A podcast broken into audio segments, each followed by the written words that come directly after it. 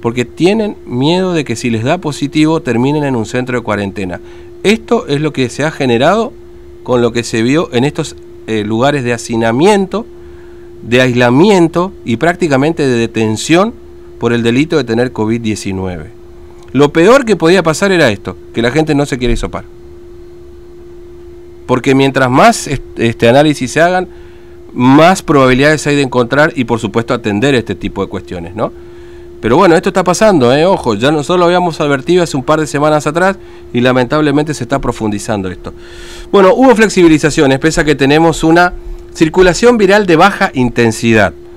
¿no? Hasta el 2 de febrero vamos a estar en este contexto, si es que nos agrava la situación, con locales comerciales que se han habilitado, barberías, agencias de quiniela, este, automóviles, eh, local, locales de minoristas no, no esenciales, como pueden ser roperías, Así que fuimos a mirar cómo anda la zona de la peatonal. Este, y ahí está Matías. TVO Digital y Diario Formosa Express presenta Móvil de Exteriores. Bueno, Matías, ¿cambió la imagen de la peatonal? ¿Pasamos de los bocinazos a los locales abiertos?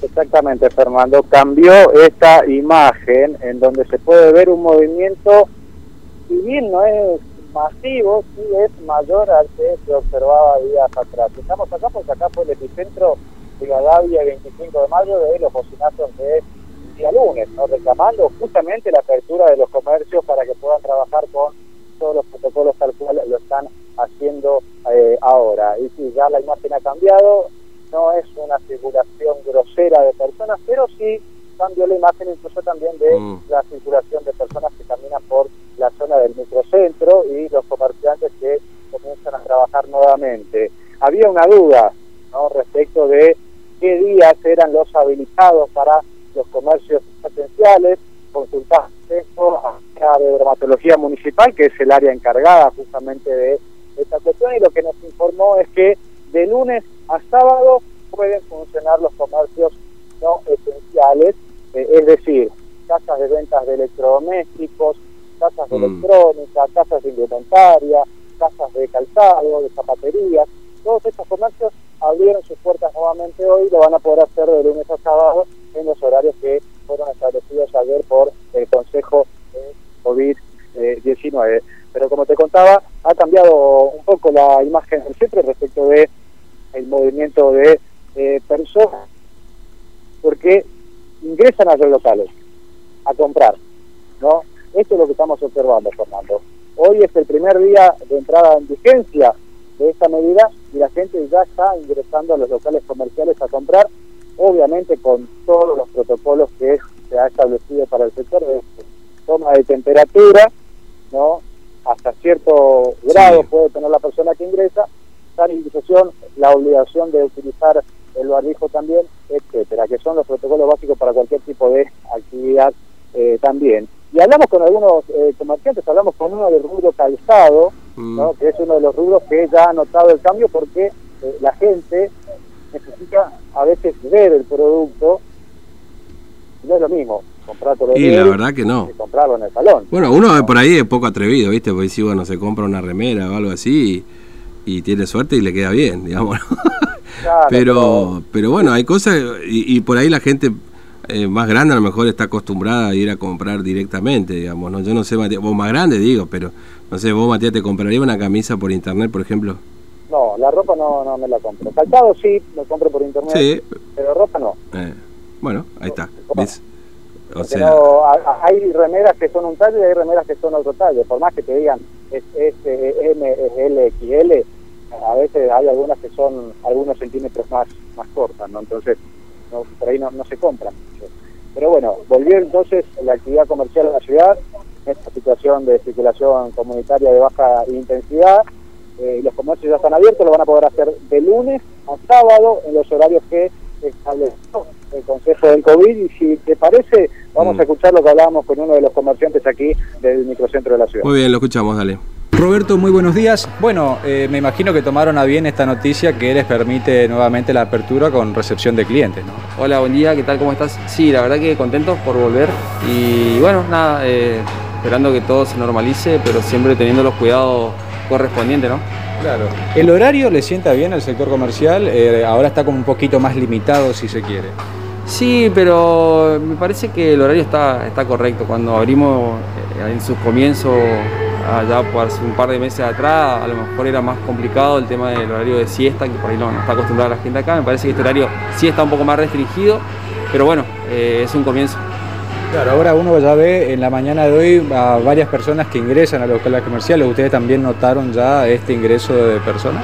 Sí, por suerte sí, y bueno, siempre tenemos, nosotros seguíamos trabajando de forma de venta por WhatsApp y con delivery, y bueno, siempre tuvimos el contacto con nuestros clientes, así que eso también es bueno, hoy pueden venir a probarse un zapato que, que es importante.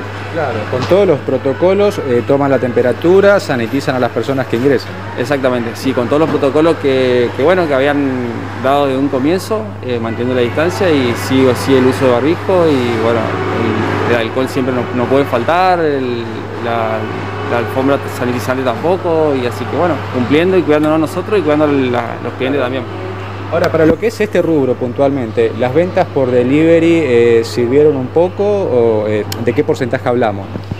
Y para nuestro rubro, en realidad, por ahí la gente está acostumbrada a, probarse los zapatos y por ahí es un poco más difícil el tema de la venta de por delivery, pero bueno, era una herramienta y, y- nada, sacamos, tratamos de sacarle provecho lo más que se puede y siempre tratando de ser positivo en que, en que se venda algo y bueno, tratar de sobrellevar la situación que no es fácil para ningún rubro ni para ninguna de las personas que, que estamos viviendo esta etapa o esta pandemia tan difícil que nos toca vivir, así que Claro, Roberto, muchas gracias. por favor que tenga buen día, gracias.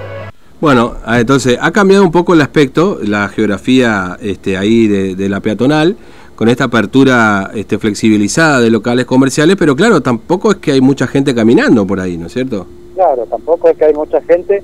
A ver, si comparamos esto al día de ayer, se nota un poco más, pero no es mucha gente, Fernando. No sé cómo explicar un poco la, la imagen, eh, para que se entienda un poco ¿no? de lo que nosotros vemos.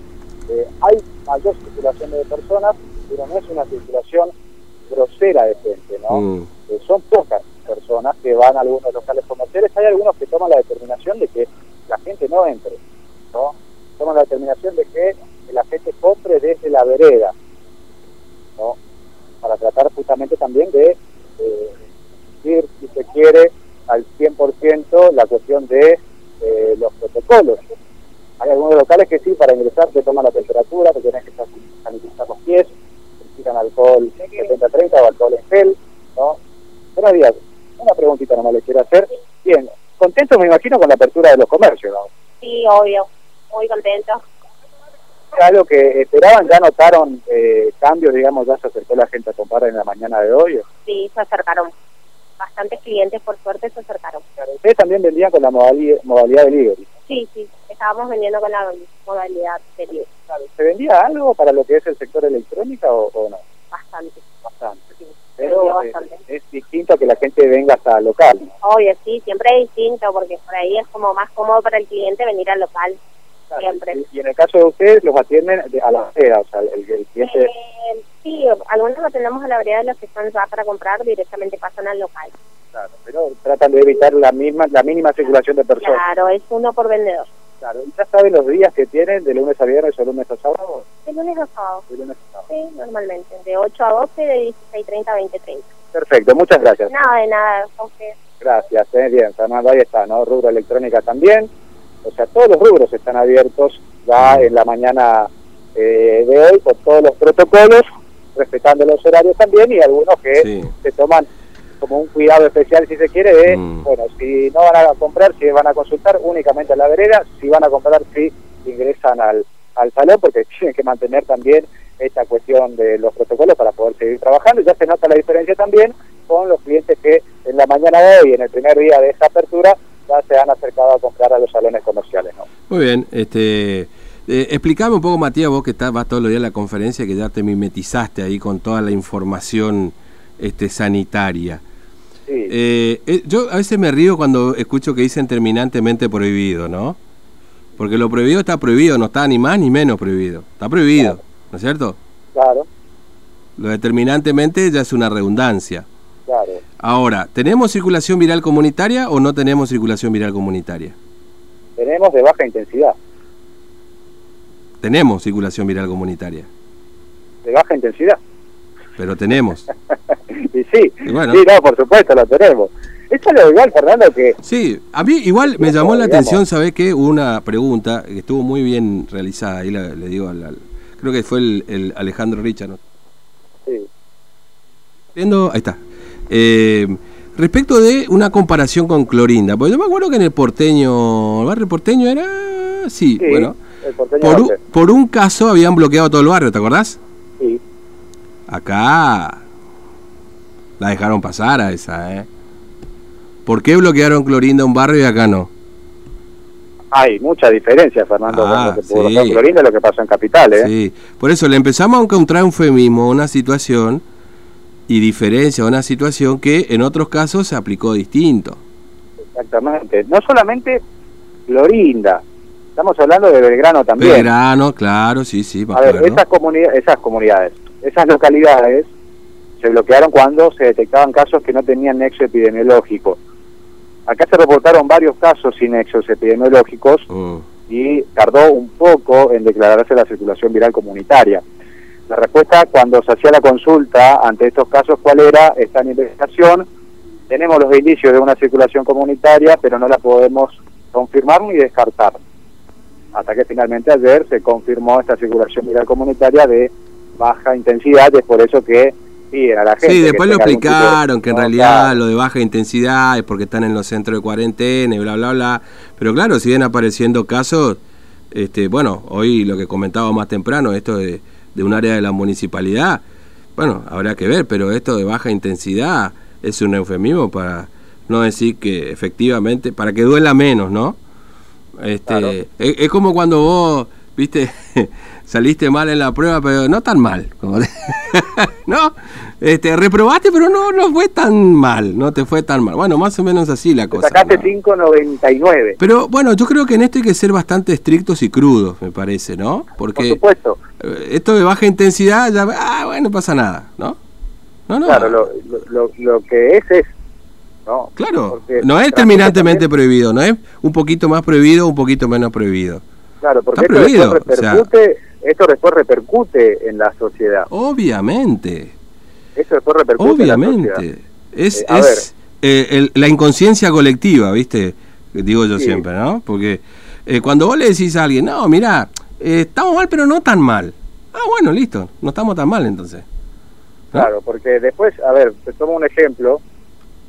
Barrio Las Orquídeas, cuando se confirmaron, si mal no recuerdo, tres casos, no se dijo cómo se contagió esa, esas personas, cómo se contagiaron esas personas. Y en el primer día la gente utilizaba el barbijo y cumplía con las normas, no se veía mucha gente caminando en el barrio, al menos en la hora en la que nosotros nos fuimos. Ojo, eh, no es que estuvimos todo el día ahí.